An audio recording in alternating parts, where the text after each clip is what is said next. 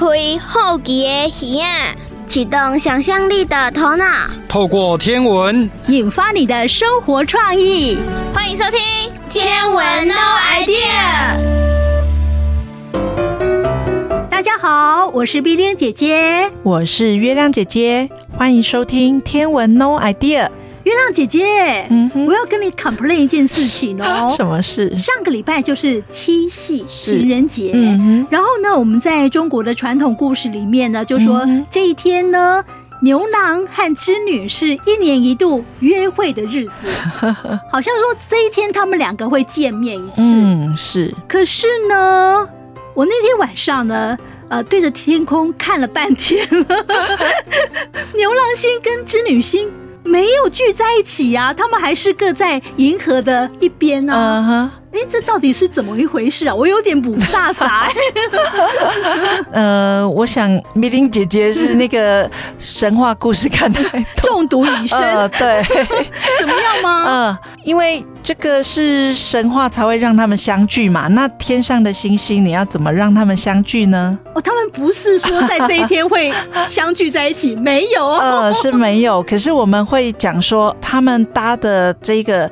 鹊桥嘛，就是跨过银河这个鹊桥，然后他们会在哪一个地方相会？其实是到天津寺，就是天鹅座的那一个亮星。嗯、呃，因为天津寺那一颗呢，我们是叫做它是天上的渡口。嗯嗯，对，那就是像我们的那个渔人码头一样，哦、对，会在码头相会。嗯，是、哦、是，所以呢，真的是中毒很深，误会大了啊、哦！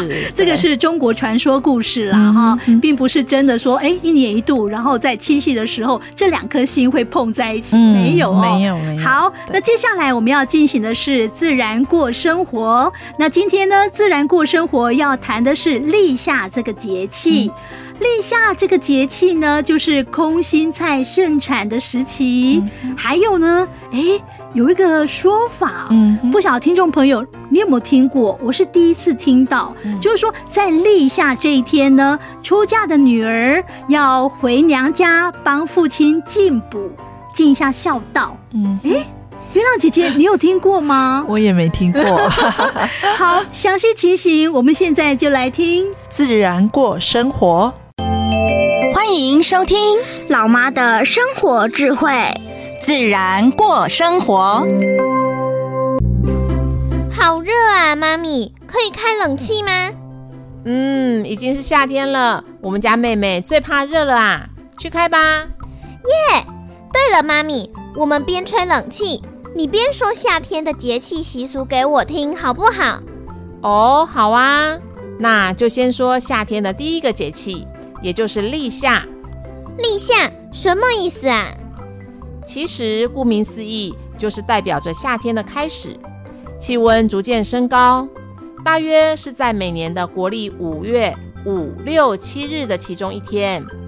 夏季开始，春天种下的稻子就开始进入抽穗期，各种的病虫害开始发生，农民啊开始进行一些病虫害的防治工作。有句俗谚语就说啊，初一落雨，有花结无籽；初二落雨，有谷做无米。意思是说啊，如果抽穗期下雨了，水稻就容易夭折，容易倾倒，而且开花无法授粉，那收成就不好喽。哎，以前人还能用立夏这天的雨水判断之后收成的状况啊？嗯，是啊。以前的人呐、啊，会将立夏当作是判断季节天气好坏的标准。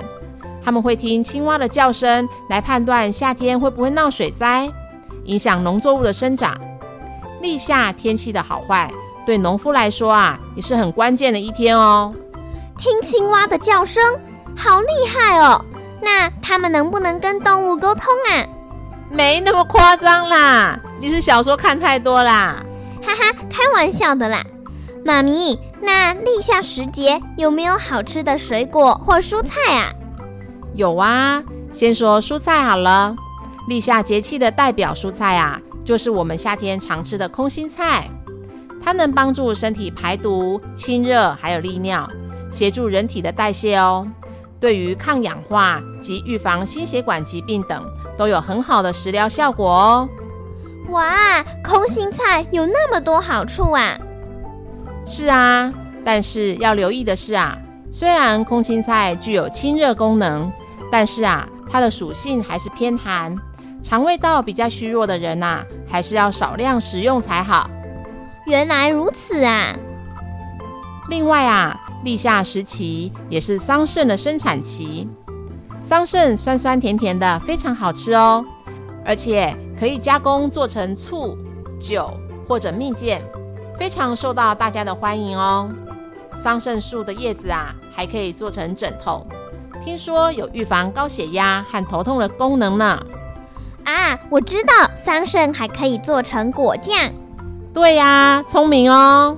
没有啦，因为我爱吃桑葚呢，所以特别知道。呵呵。另外啊，中医认为四季当中啊，夏天属火，火气通于心，所以夏季人们较容易感到烦躁不安，比较会出现失眠的症状。因此啊，立夏的养生啊，特别注意养心，要顺应天气的变化，做好自我调节，特别是老年人。要预防心脏病的发作。其实中医所说的心，除了心脏之外啊，还包括心理方面，就是要保持淡泊宁静的心境。这对夏季养生极为重要。所以中医特别强调立夏养生啊，要保持精神安静安闲，心情舒畅，笑口常开。哦，我懂了。所以就是要不生气、不急躁就对了。没错哦。那说了立夏的饮食，妈妈再跟你补充一些立夏有关的谚语好了。好啊，好啊。台湾的五六月刚好在冷暖交界的时候哦，所以啊较常下雨，带来丰富的雨水。所以有一句俗语就说：“立夏雨水潺潺，蜜粒挂到无处滴。”另外。台湾也有一句“立夏补老爸”的俗谚，意思是说，在立夏当天呐、啊，要为年老的父亲进补。不过，面临炎热的夏天即将到来，这时候所进补的当然是凉补，而非热补。总之啊，这句话的意思就是这一天应该要孝敬长辈，让老人家好好补一下身体。哦，所以立夏也是孝顺的节气耶。哎，说得好哎，孝顺的节气。妈咪，说到这个，我突然发现立夏的时间很接近一个特别的节日耶。哪个节日啊？就是五月的第二个礼拜天，母亲节啊。对对对，立夏时节啊，正是康乃馨盛开的季节呢。我知道了，立夏到了，表示母亲节也就快到了，要准备康乃馨送给妈妈了。哎呦，妈妈的女儿真是贴心，呵呵，这是一定要的嘛。接下来我们要进行的单元是历史上的他。今天呢，要介绍的这位是中国的天文学家和数学家，叫做刘宏。刘宏他是东汉时期的天文学家和数学家。月亮姐姐，嗯，你对他了解多少呢？呃，听说那个算盘是他发明的哦。哦，是哦。对，因为他被尊称为算圣，算圣，所以他是数学家。嗯，哦，是。除了是天文学家之外，也是数学家，嗯，所以数学非常的好哈。是。好，那他在天文方面还有什么重要的贡献呢？嗯，我们现在就来听历史上的他。哲学家也是天文学家。中国的天文学家跟西方的天文学家研究的是一样吗？让我们一起来看看历史上的他做了哪些事吧。雅雅，今天我们要来认识一位古代的贵公子哦。好的，老师，他是谁啊？姓刘，名宏，刘公子是也。他是中国东汉时期鲁王刘欣的后代。哦吼，刘公子啊！嗯，对，马上来听历史上的他刘宏的故事喽。嗯，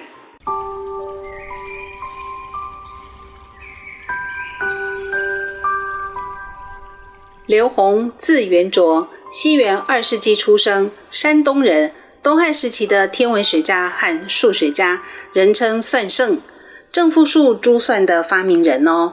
刘宏十分的聪明、勤奋又好学，不但把只有贵族才能学的礼乐射御书数六种才能的书全看完了，还读了很多其他的书。二十九岁开始在朝廷里面担任天文观测和研究，以及其他幕僚性质的工作。之后，因为他很擅长操作计算工具，对日月星辰十分了解，汉灵帝呢就指派他和蔡邕一起续写《汉书·律历志》。他们做了一件既聪明又有开创性的事哦。首先，他们收集五项太阳在二十四个节气时的天文数据，然后做成表格，放到东汉的历书《四分历》里面去。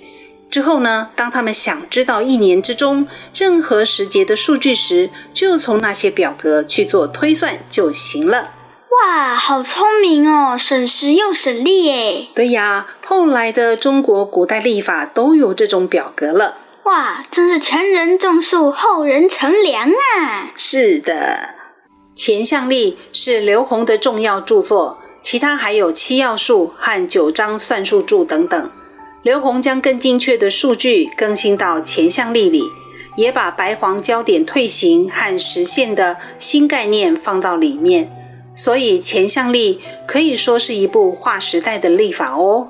有趣的是，采用《乾象历》的朝代是三国时期的东吴，颁布的时候，刘宏已经逝世十几年了。《乾象历》还有一个强项，那就是有历法资料可查的中国历史上。它是第一部将月球有时走得快、有时走得慢的运动情况，成功的纳入计算的历法哦。知道月球有时走得快、有时走得慢，为什么是强项嘞？因为历史上所有的天文官都要替皇帝预测日月食的出现。两年前嘉义的日环食，你有去看吗？有啊。那你说说看，还记得那个日环食是怎么形成的吗？好啊。就是月球在天上移动，挡在太阳的前面了，然后月球就开始从边边遮住太阳，越遮越多，只剩下外面那圈亮亮的。月球又继续移动，慢慢离开，然后太阳就又恢复圆圆的一颗。嗯，你讲的很好哦。那你回想一下，太阳被遮住的时候发生了什么事情呢？有啊，很神奇哦，风开始吹起来了诶，而且天气变凉了，天空变暗了，大家兴奋的啊在乱叫。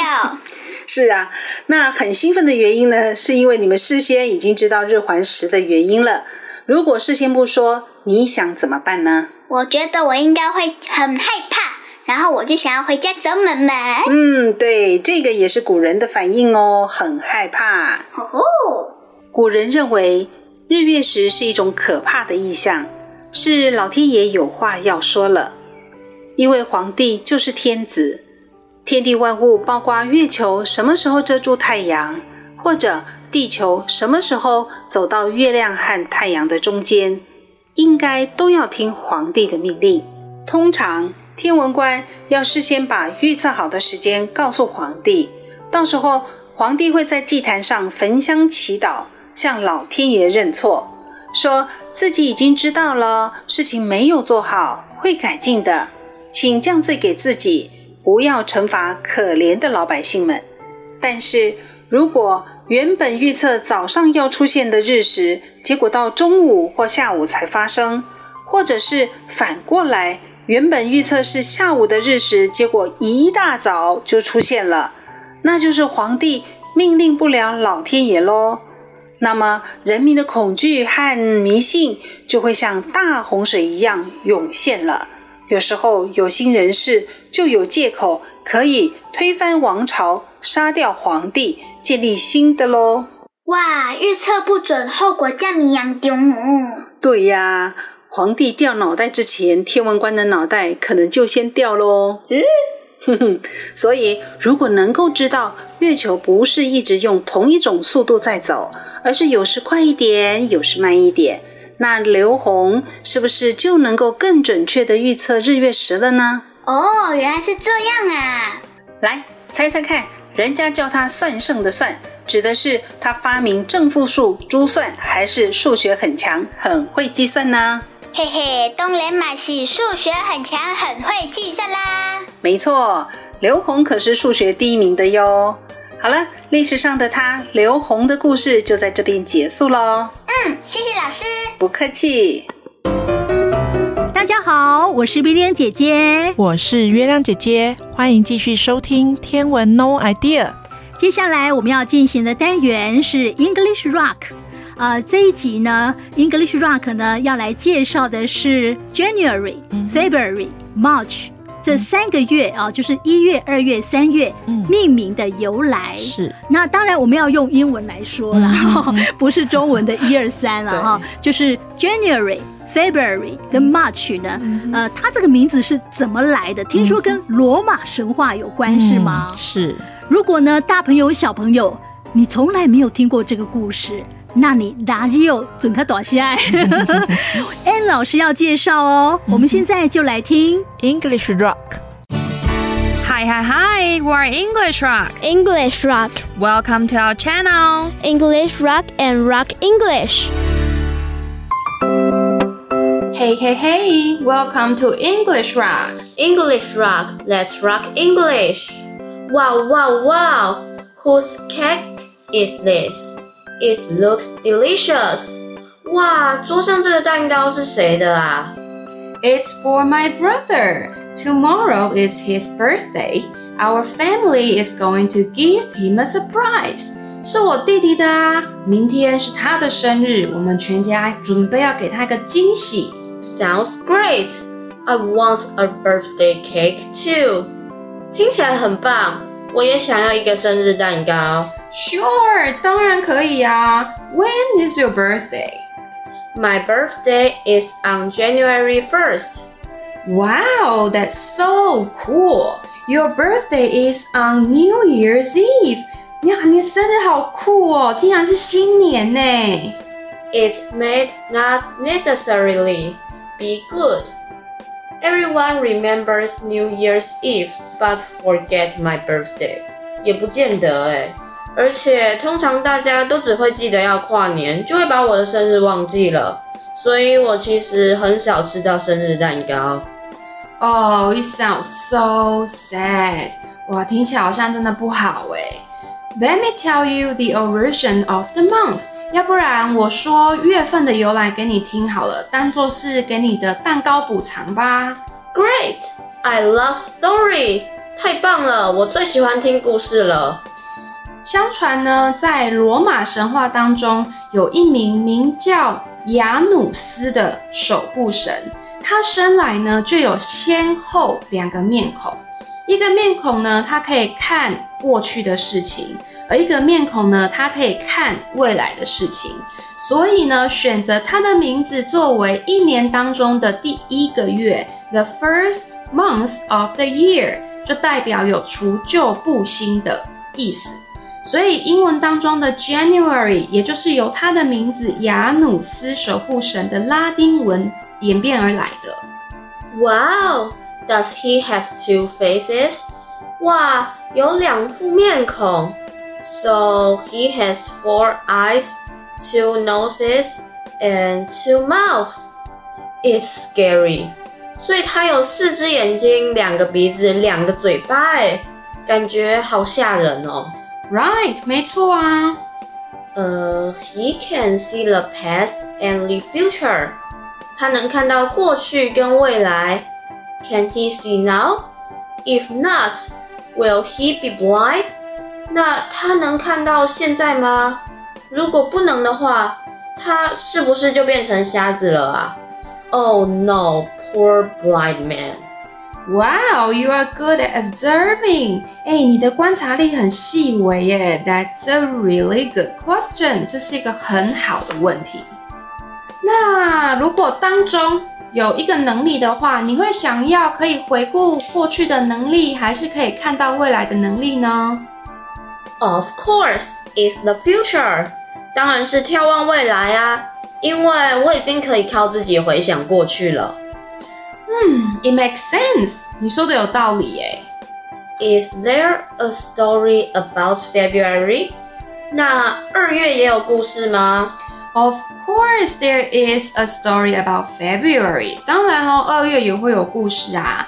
在很久以前呢，罗马人民呢都必须要杀生饮酒，他们为的就是要庆祝菲伯鲁姆节。在这一天，菲伯鲁姆节的时候，人们常会用一种牛和草制作而成的鞭子，名字就叫做 Fibula，会鞭打没办法怀孕的妇女。鞭打的目的是为了祈求可以顺利怀孕。同时，人们还要忏悔过去自己一年的罪过，希望透过鞭打呢来洗刷自己的灵魂，来求得神明的饶恕。所以，英文当中二月 February 便是从拉丁文当中 February 菲伯鲁姆节这个节日的音演变而来的。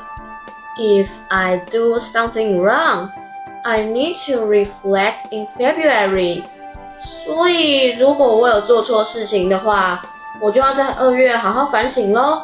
That's right，你说的对啊。But it's so strange.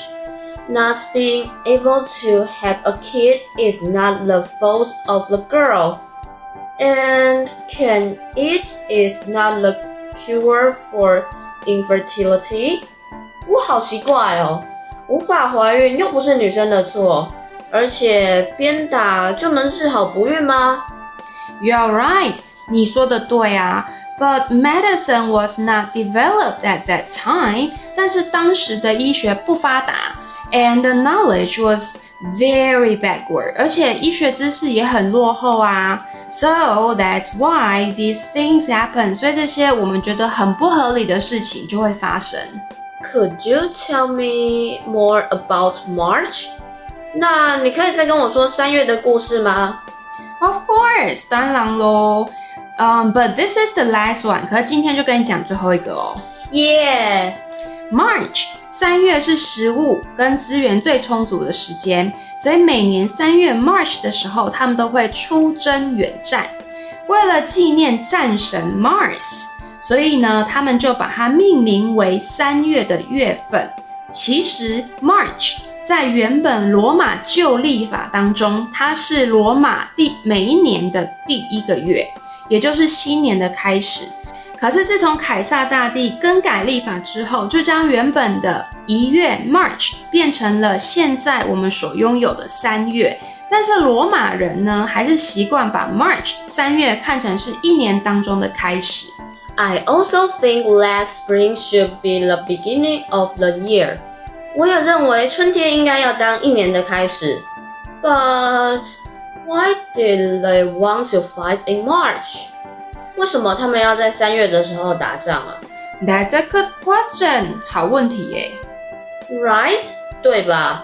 Flowers are blooming in spring, so everyone should make good use of their time for traveling in spring。明明春天的时候春暖花开。 应该要趁这个时间好好出游啊！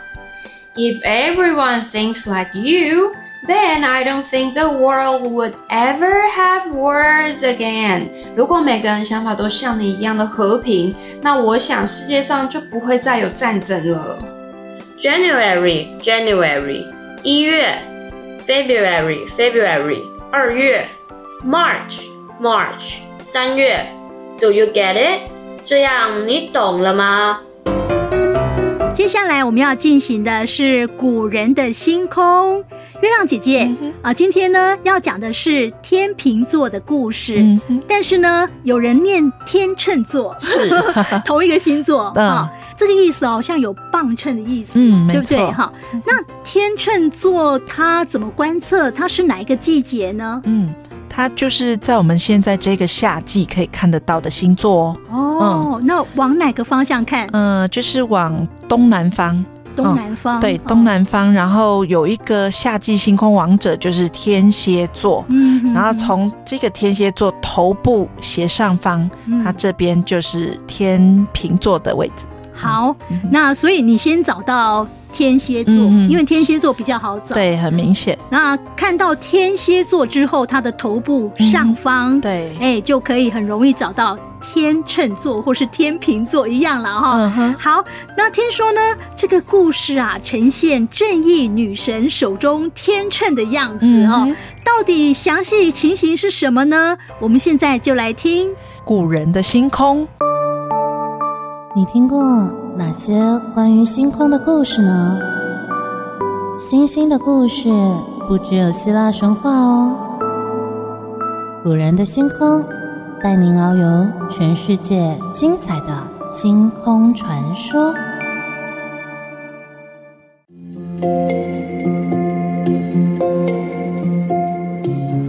天秤座是黄道十二星座其中一个星座，在罗马时代的尤利乌斯·凯撒时期诞生的星座之一。在此之前，属于天蝎座的一部分，是蝎子的蝎螯。当时罗马人发现太阳运行到此星座时，正是昼夜平分的秋分前后，因而将其独立画出。现在由于地球岁差，秋分点已经移向了西方的侍女座。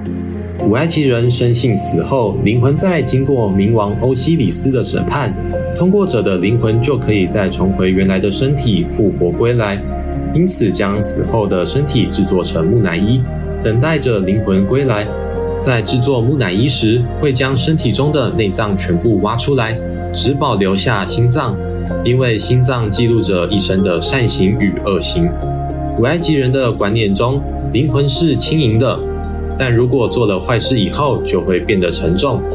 当人们离开人世，会由鹰头神赫鲁斯牵引，来到冥王欧西里斯面前接受审判。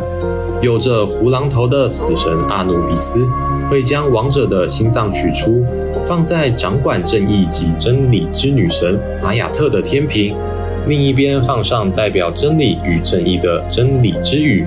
当亡者的心脏比羽毛重，代表着生前做了太多坏事，一旁的怪兽阿米特就会将心脏吞噬，并将此二人打入地狱。如果心脏比羽毛轻的话，将赐予永生的祝福，他的灵魂也可以重回人间。这故事约在西元前三千年就已经开始流传，后来的希腊神话也受到埃及的影响，让天平也有正义公平的含义。宙斯也为了纪念女儿阿斯特雷亚的正义之心，而将天平放到天空，成为天秤座。现在就来听听天秤座的故事，裁决正义与邪恶女神之天平。泰坦巨神普罗米修斯将土和水和在一起，制成了粘土。并照着天神的模样捏出了人的形状。他将动物的力量和智慧等天赋也揉在粘土之中。智慧女神雅典娜惊讶地看着普罗米修斯这样造人，兴奋地朝着粘土吹了一口气。这充满灵魂的气息，让人类正式被创造了出来。普罗米修斯教导人类许多知识，为了让人类更加进步，他教导人类农业耕种技术，将藏在土里的麦子变成粮食，透过劳动发展自己的文明。除此之外，他盗取了阿波罗的火，有了火，人类再也不用于寒冷中颤抖，也不用于黑暗中担忧，更不用生吃食物。这两件事可真彻底惹恼了天神宙斯。宙斯并不反对普罗米修斯创造人类，并让人类变得繁荣，只要人类对他臣服就可以了，但绝不允许人类往文明的方向发展。有了火之后，人类的文明发展飞快进步。无非是对宙斯威权的挑衅。可恶的普罗米修斯，自以为是的聪明，我将严厉的惩罚这个天界的叛徒。因为你的偷窃，我将赐予人类一场大灾难。宙斯将普罗米修斯捆绑于世界末端，终日饱受狂野巨鹰开肠破肚之苦。即便如此，宙斯仍然愤愤不平，找来了众神开会。降神赫菲斯托斯，我将受命你创造人间第一个女人，我将赋予她人的生命与力量。众神们，每个人都赐予她一件礼物，并教导她各式各样的技艺，将她好好的梳妆打扮。她将作为诸神馈赠给人类的礼物。女神雅典娜说。我会传授他各种刺绣、纺织技术，让他穿上漂亮的银白衣服，再将将神亲手制作的金冠戴在少女的头上。阿芙柔在地妩媚地说：“我就把那优雅迷人的女性魅力及诱惑男人的力量赐予这位少女。”荷米斯得意地说。我将不知羞耻和欺诈赐予他，这些可都是我的强项啊！美惠三姐妹把金项链戴在少女的脖子上，时序女神用春天的花朵来装扮少女的头发，这是世界上最美的女人了，没有任何男人能将视线从她身上移开。宙斯很满意的说：“我将她取名为潘朵拉。”把他送到普罗米修斯的弟弟艾比米修斯那里去吧。普罗米修斯的名字意义是先觉者，而艾比米修斯的名字意义是后知者。在创造动物和人类的时候，艾比米修斯可没少扯过普罗米修斯后腿呢。普罗米修斯知道弟弟天生后知后觉，经常告诫他。千万别相信天上那宙斯说的话，更不要接受他任何虚假的馈赠。但当潘朵拉来到艾比米修斯面前，艾比米修斯早已忘了哥哥的警告。艾比米修斯不但娶了潘朵拉，还收到宙斯送的结婚礼物，是一个非常漂亮的盒子。宙斯神秘地对他俩说。千万别打开它。潘朵拉由于太幸福了，总觉得生活中好像缺少了些什么，这使得好奇心重的她，终于有一天忍不住打开了那个盒子。突然间，各种不幸的灾难从盒子中飞了出来：贪婪、虚伪、诽谤、嫉妒、痛苦、战争。数不清的悲惨瞬间充满了人间。直到闯下大祸的潘朵拉慌慌张张地盖上盒子，将唯一美好的希望留在盒子内。人类的世界从此之后再也不单纯，各地战火四起，人与人之间互相欺骗和利用。天神决定不再帮助人类，纷纷地回到天上去。只有女神阿斯特拉雅愿意留下来。阿斯特拉雅想起她的母亲泰美斯。泰美斯是泰坦十二神之一，拥有象征着平衡与务实的天平，及象征分辨真伪的宝剑两件神器。所以，泰美斯掌控着奥林帕斯山各殿堂及整个宇宙治安。从小，阿斯特赖亚就经常看着母亲坐在父亲宙斯的宝座旁，协助父亲做出各种无可争议的裁决。当阿斯特赖亚决定要离开奥林帕斯山，前往人间时，母亲对她说：“阿斯特赖亚，我的女儿。”你继承了我的力量，一眼就可以看穿眼前的邪恶。我将天平与剑传给你，你要好好教导人类辨别善恶，才能维持人间的秩序，守护和平。阿斯特赖亚每天教导人类如何分辨是非，帮忙调解纷争，但人间却依旧混乱，各种战争、邪恶、蒙骗等恶行。仍然层出不穷，最终正义女神也只好收手，离开人类，回到了天上。但她始终相信人类会变好，于是她留下她那金光夺目的天平，作为衡量正义与公平的指标，希望人类早日觉悟，回归善良本性。为了纪念阿斯特赖亚的正义之心。宙斯将这个天平放到天上，成为了现在的天秤座。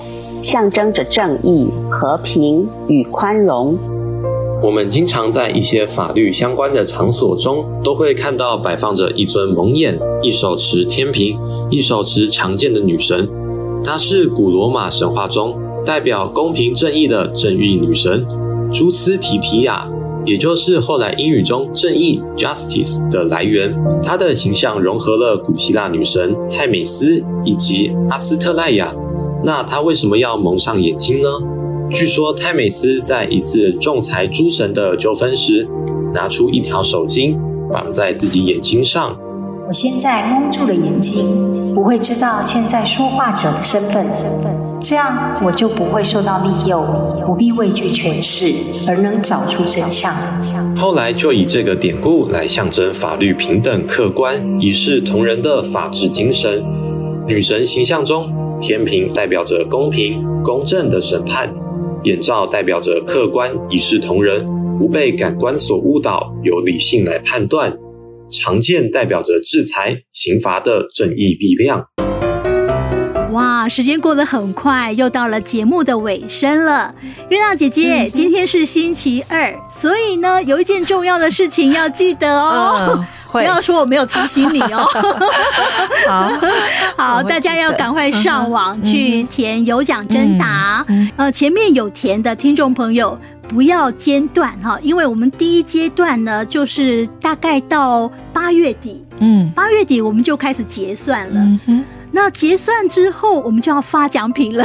嗯、哦，所以呢，我们希望听众朋友听到这么好的节目之外，都能够拿到奖品哦。嗯、好，那田达这个网站，我们应该是上哪一个网站？我们再跟大家说一下。嗯，就是上侏罗城的星空网站。嗯，诸罗城的星空网站。嗯、不过呢，有上去这个网站的人啊，就会觉得说，哎，这边有好多的问卷，有好多的有奖征答。嗯琳琅满目哎，有的好像是其他的活动的有奖征答。是，那我们这个节目的有奖征答在哪边特别容易找到呢？